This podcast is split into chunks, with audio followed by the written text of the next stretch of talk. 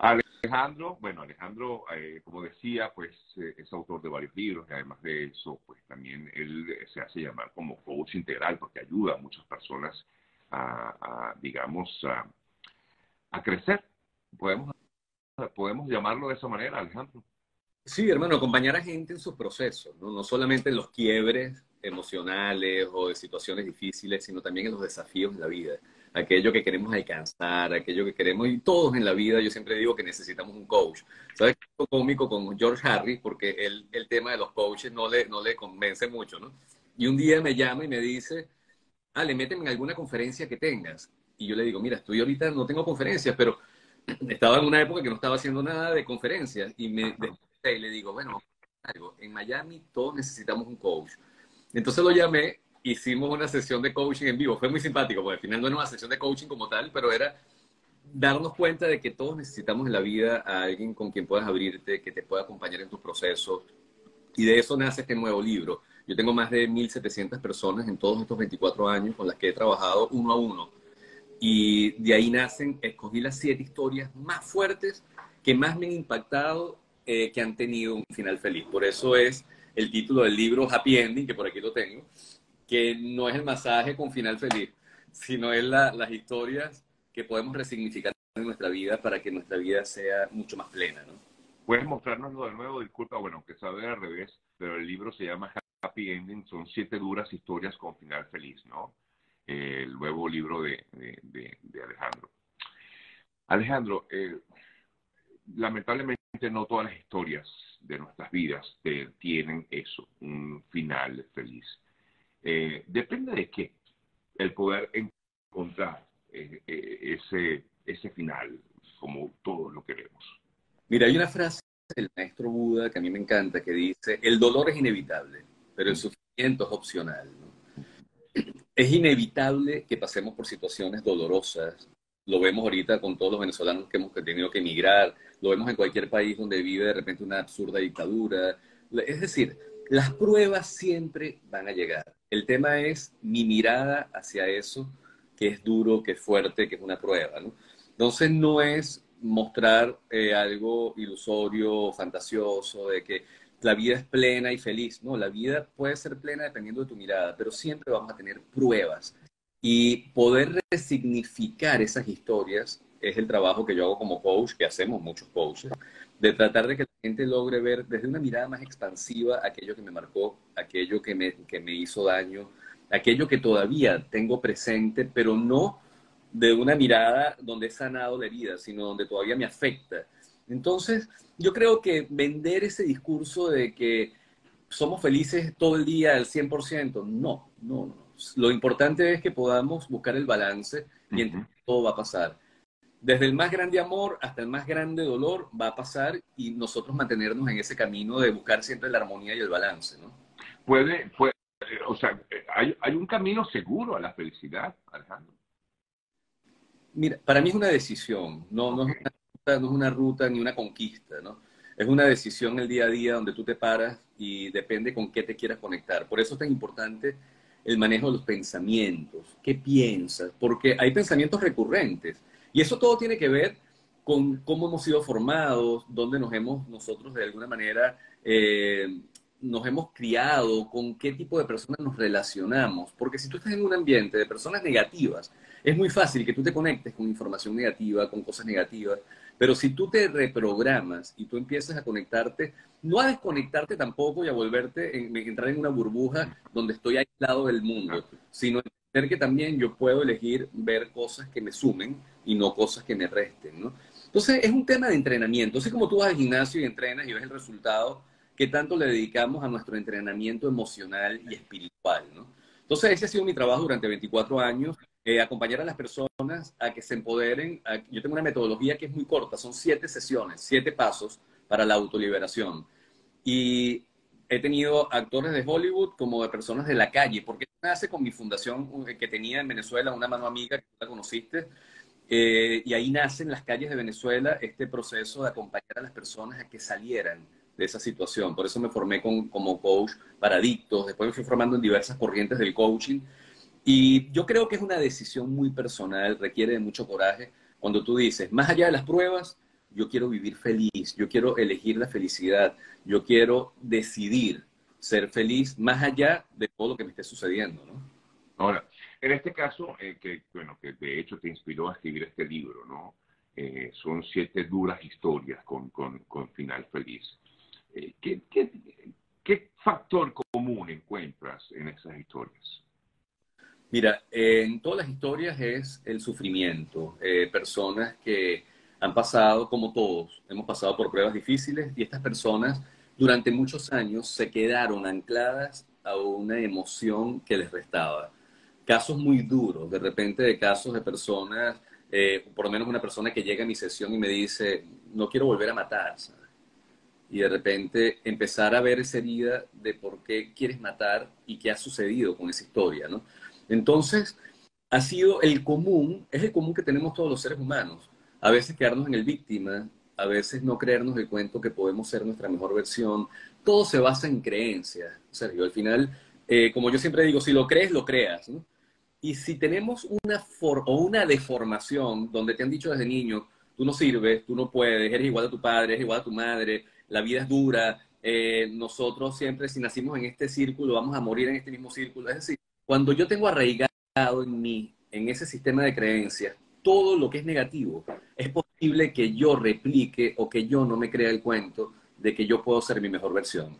Entonces es un tema, eh, la constante es las creencias que nos han limitado y el trabajo es poder hacer que esta persona resignifique esas historias y se conecte para ser su mejor versión. ¿Y, cómo puede uno acabar con esas eh, creencias limitantes, como también se les puede conocer? ¿Cómo acabar con eso? O sea, es un trabajo que puede llevar tiempo o es un trabajo sencillo? O sea, es una cuestión de que tú amaneces y dices, bueno, ya se acabó, ya yo no soy tal, ya yo no soy. O sea, o es un trabajo que lleva esfuerzo, dedicación, no sé, tiempo, ¿no? Sí, es un trabajo permanente, es como lo que te decía, entrenamiento de la mente. Es un trabajo que no solamente es trabajar lo emocional, sino trabajar también lo espiritual, trabajar lo corporal. Tenemos muchas memorias registradas en el cuerpo y tú ves a personas que van caminando con un peso encima, personas que no sonríen, personas que están todo el tiempo preocupadas. Eh, y eso es un entrenamiento. Mira, hay cosas tan sencillas de observar. Yo tengo alarmas en mi teléfono que pongo a veces y es respira. ¿Cómo respiramos en el día? ¿Cómo tengo mi cara durante el día? Estoy estresado, me estoy sonriendo. Y no es que estés sonriéndote todo el día, estés riendo porque estás claro. Pero a veces estamos con el peso del mundo encima, cargando con tantas cosas que ya son del pasado. Entonces yo creo en que no creo mucho en ese milagro ese que nos venden, el poder está dentro de ti y tú puedes, sí, pero eso forma parte de un proceso. Hay que ir a la herida, hay que ir a la herida y observar cómo yo hoy la puedo ver diferente. Es decir, todos, Sergio, todos tenemos heridas. Heridas de a veces de una familia donde no fui consentido o una maestra que me castró o una persona que me dejó o alguien que me abusó, esas heridas ya no las puedo cambiar. Puedo cambiar es mi mirada. lo importante de esto es... no puedes volver atrás y decir, bueno, yo voy a cambiar esta situación para no ser así. No puedes, es, inevitable. Pero es saber aprender de eso que viviste quizás eh, para que, o, sea, o mejor dicho, buscar un aprendizaje de eso que viviste. Correcto. Mira, hay una persona en, en, una de las historias, de una persona que llega, le dice a su esposa, le dice, mira, eh, yo te he sido infiel. Y le dice, ella había hecho coaching conmigo, ¿no? Y le él, ella le dice, pero ¿tienes, ¿tienes a otra persona? Y le dice, no, he tenido más de 749 mujeres anotadas. Entonces, ella le dice, no lo puedo creer. Resulta que un empresario que tenía la libertad para poder entrar y salir, entonces yo le pregunto, le digo, cuando él llega a mi sesión, yo le pregunto, le digo, ¿a quién quieres castigar? Y cuando yo le hago esa pregunta, hay un quiebre donde este hombre empieza a llorar y empieza a hablar de su papá y a decir, el papá de ese niño le decía, ninguna mujer se va a fijar en ti. Tú eres horrible, tú no sirves, tú eres bruto. Y este hombre creció siempre sintiendo que no valía la pena. Entonces, cada vez que él lograba que una mujer le prestara atención, a lo mejor llegaba al hotel y ni sexo tenía, pero decía internamente, en su diálogo interno era, desgraciado viejo, lo logré. Entonces fíjate cómo una herida de niño marca la vida del adulto. Y como eso hay muchas cosas. Es lo que yo trabajo que llamamos los estados compensatorios. hay muchas cosas que nosotros hemos tratado de compensar porque nos hemos creído un cuento. Es decir, yo trato de tapar mi pobreza y tú lo ves en ciudades como esta donde la gente te, casi te pisa con el Lamborghini. No quiere que le veas el Lamborghini, lo que no quieres es que veas su historia de hambre. Es decir, trato de compensar o con lo material o con relaciones o dando de más o no siendo la prioridad. Y es algo muy común en nuestra sociedad. Por eso es que cuando yo no veo la herida, cuando yo no la trabajo, cuando yo la disfrazo, tarde o temprano eso va a salir. ¿Y va a salir cómo? Con tu jefe, con tu socio, con tu amiga, con tu hijo. La vida te va a volver a poner a esa historia no resuelta en otra persona para que tú logres identificarla y decir, bueno, ya va, estoy viendo la punta del iceberg, pero no es la punta del iceberg, es que no he sanado mi relación con mi papá y sigo buscando un papá en la vida o sigo buscando un papá en un jefe o mi relación con mi mamá o el abuso que tuve y me convierto en un abusador. Entonces, es un trabajo, yo creo que permanente, es un trabajo de reprogramarte. Yo, que realmente he tenido la dicha de tener una familia maravillosa y amor. Porque siempre uno dice, uno se queja de los padres a veces que si me hicieron más, me quisieron menos, pero tuve casa, tuve comida, tuve amor, tuve todo. Y yo todos los días me programo. Yo tengo mis, mis, mis alarmas, mis reprogramaciones todos los días para no permitir que ese saboteador que está ahí, que lo tenemos todo dentro, empiece a decir, no vale, eso no vale la pena, mira todo, em, empiezas a sabotearte. Y eso lo tenemos todos los seres humanos. Por eso es un trabajo del día a día. Yo creo que ese discurso a veces muy, muy americano, de a veces de, de dale, y en un día tú vas y lograste y caminaste sobre las brasas y se acabó el rollo. No, sí vas a descubrir que tienes un poder y que puedes vencer tus miedos, pero es un trabajo permanente, el trabajo de la expansión de la conciencia es permanente. Y, y, eso te lleva a qué? A lograr esa felicidad, eh, Alejandro. Mira, te lleva a aceptarte, te lleva a decir que puedes, te lleva a vivir una vida mucho más sencilla y más plena. Porque es que, mira, se nos va tan rápido la vida, tan rápido. En estos días yo estaba, se murió la, hermana de un amigo y el sacerdote fue impresionante, una misa en Weston y el hombre dijo, yo le quiero hacer dos preguntas a ustedes. ¿Son felices? Entonces, claro, todo el mundo escuchando la humildad del sacerdote. Y después dijo, ¿qué pasaría si fuesen ustedes los que están en esa caja? ¿Qué dejaste de hacer? ¿Cuántos abrazos dejaste de dar? ¿A quién dejaste de amar? ¿Qué no perdonaste? ¿Qué no sanaste? Porque parece mentira, se nos va la vida en heridas que no hemos resuelto y en rollos, tratando de atesorar cosas que no nos llevamos en la cajita. Entonces, ¿qué es lo que hace uno como coach? Acompañar a esa persona a que identifique esas heridas, que las trabaje y a que se plantee nuevos desafíos, hacia dónde voy, cómo quiero ir. Pero yo creo que no es un tema de discurso New Age, ni de decir, dale, sí, yo sí creo que no todo el mundo puede, de la misma forma, no todo el mundo puede al mismo ritmo, no todo el mundo puede al mismo tiempo. Es como, siempre hago analogía porque amo el camino de Santiago, ¿no? Todos vamos el camino, pero cada quien va a su ritmo, cada quien elige un camino distinto, hay nueve rutas para llegar a Santiago, cada quien decide llevar el peso que quiera, llevas mucho morral con 10 kilos o 20 kilos, o vas ligero de equipaje. En el mismo camino estamos todos. La decisión la tienes tú en tus manos de ver cómo quieres vivir.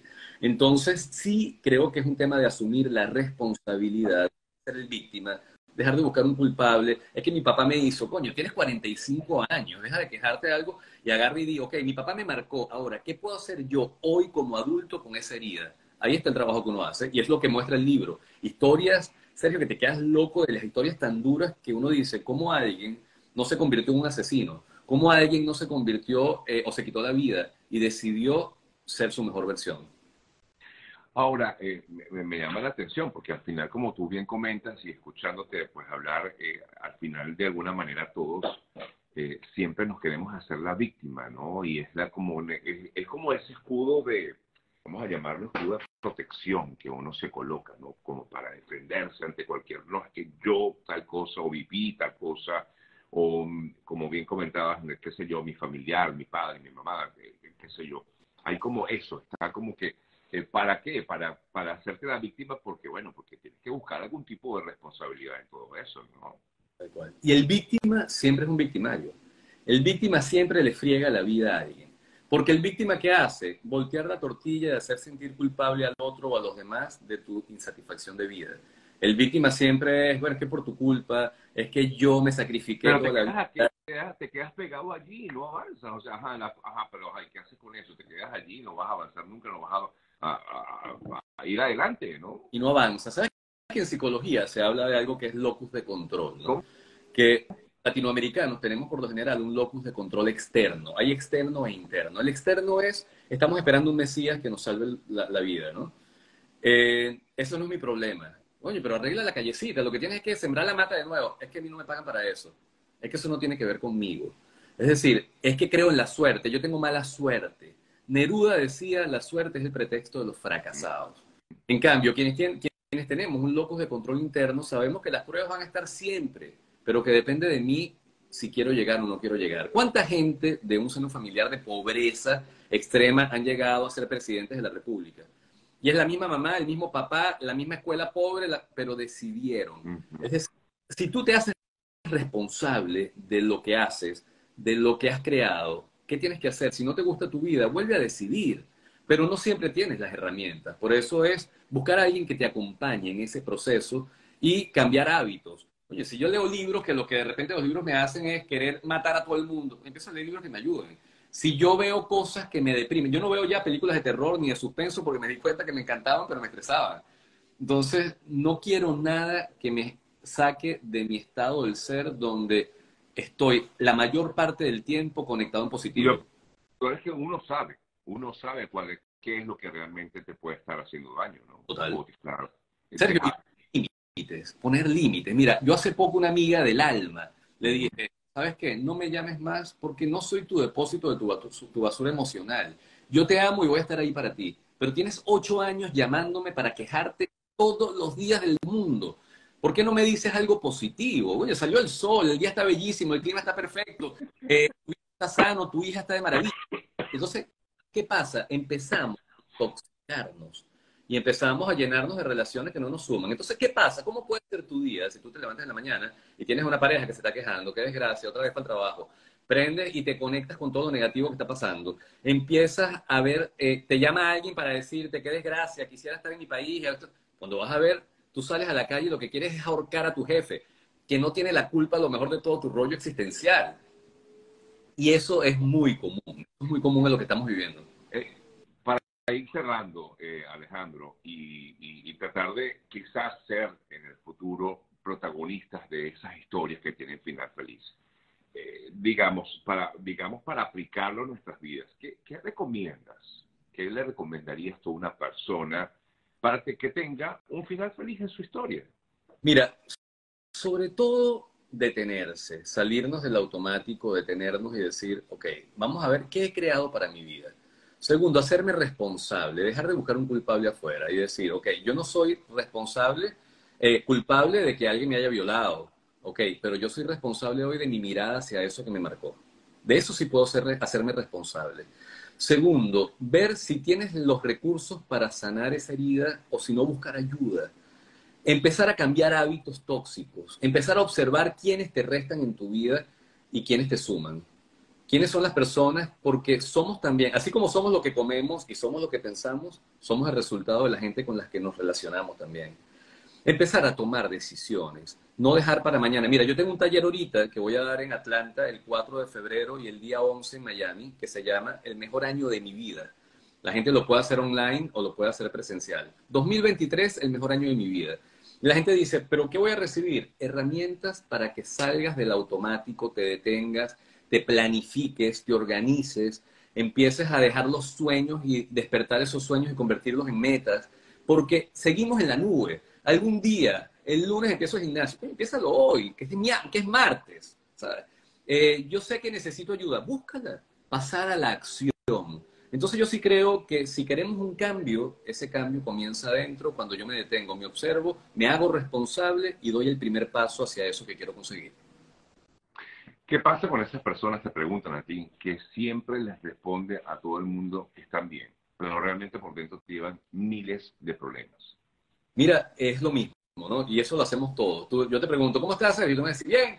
¿Bien qué? Bien cansado, bien jodido, bien, eh, bien obstinado, bien contento. Es decir, estamos en el automático. Eh, sí, Por lo general, hay mucho miedo a escucharnos. La mayoría de los seres humanos estamos llenos de ruidos, ya sea con las mismas redes sociales, ya sea evadiendo con drogas, con sexo, con muchas cosas que nos alejan de escucharnos, porque cuando tú estás en silencio, fíjate que la gente va a un templo buscando a Dios, yo les digo, no, es que no es que Dios esté en el, en el templo solamente, en los templos hay silencio, y en el silencio tú escuchas esa voz del Dios interno que te dice, ámate, cambia, es el momento, actívate, pero no queremos escucharnos porque eso va a invitarnos a tomar una acción. Entonces nos quedamos en el área de confort. En el área, como dice mi amigo Fernando Sansford, el área de confort es como que tú tienes un perrito y le dices, oye Sergio, ¿por qué tu perrito está llorando? Es que se está enterrando un clavito y le duele. ¿Y por qué no se mueve? Es que el dolor no es lo suficientemente fuerte. Y así hay muchas personas. El dolor no es lo suficientemente fuerte y me quedo pegado a algo que no me suma, a algo que no es real. Entonces, todos pasamos por esas situaciones. Todos estamos en el automático muchas veces de la vida. ¿Qué recomiendo? Meditar, yoga, eh, hacer ejercicio, pero que, que, te conecte con tus espacios de soledad, aprender a estar contigo mismo, porque en la medida que yo sano mi relación conmigo, yo puedo tener una relación más sana. Wow, así es, así es, hermanito. Alejandro, gracias. Quiero eh, preguntarte, por supuesto, acerca de este libro, ¿no? Este libro que se llama Happy Endings, que justamente así lo ha llamado él que son historias que tienen un final feliz. ¿Cuántas historias? Eh, siete. siete. historias que con final feliz. Esta, ¿El libro está en Amazon? Sí, está en Amazon y lo, lo, voy a vender también en físico en las conferencias que hago ahorita el 4, que voy a estar en Atlanta. Okay. El 2023 es el mejor año de mi vida. Aquí hay gente en Atlanta, preguntan que dónde lo vas a hacer. En Midtown. Eh, le puedo que me escriba en privado le mando toda la ubicación para que la tenga. En Miami va a ser en Coral Gables, eh, pero también yo hago la meditación de luna llena todos los meses en la playa. Esta del domingo 5 de febrero es con Pedro Castillo, con Pedrito Castillo cantando sus éxitos de toda la vida. Ah, ¿qué tal? Y son las meditaciones, a veces somos 300 personas meditando en la playa, es espectacular. Y en la 7100 de Collins, cuando hay luna llena, ahí hago mi meditación de luna llena. Entonces todo eso lo van a tener en mi Instagram si se comunican conmigo Ahí les mando la información de los eventos. En Amazon o en los eventos que tengo de luna llena o en las conferencias de toda esta gira que estoy haciendo. Luego viene con Huáscar eh, la gira de cuatro elementos, eh, haciendo las meditaciones conciertos. Eh, hay varios proyectos y el libro te va a mostrar que sí puedes, que te puedes dar la oportunidad de ser tu mejor versión. Así que más bien las gracias te las tengo que dar yo a ti por todo lo que haces, por inspirarnos, por, por tu trabajo tan hermoso, por, por estar ahí con esa buena energía siempre. No, vale, por favor, más bien gracias a ti por permitirme conversar contigo. Eh, eh, la oportunidad de dar, de ser tu mejor versión, decías tú. No es que estoy escribiendo esa, esa, esa frase porque me encantó. La oportunidad de ser tu mejor versión. Gracias, gracias Alejandro. Alejandro Pérez Bolaño, su Instagram es facilito, bueno, digo para, pero bueno, ya está, arroba AP de Alejandro Pérez Bolaños, Alejandro, APB Wellness, ¿no? Eh, de bienestar arroba AP Wellness, por allí lo pueden seguir y preguntarle cualquier cosa. Ahí está la cuenta en Instagram, de todas formas también está publicada en nuestro canal, eh, eh, no mentira, en YouTube no lo puse, pero igualmente ya lo saben, arroba AP Wellness, esa es la cuenta de Instagram de Alejandro Pérez Bolaños, nuestro invitado en el día de hoy, y autor de este libro, Duras Historias, siete duras historias con final feliz, Happy Endings. Que tengas un excelente día, hermanito un abrazo gigante. Un abrazo a todos los que se conectaron. Y gracias, y gracias por, por, bueno, porque estos son temas que nada, que nos inspiran definitivamente. Me encanta dar a conocer estas historias que nos ayudan a inspirarnos más y más para crecer. Fuerte abrazo. un abrazo. Vale, gracias.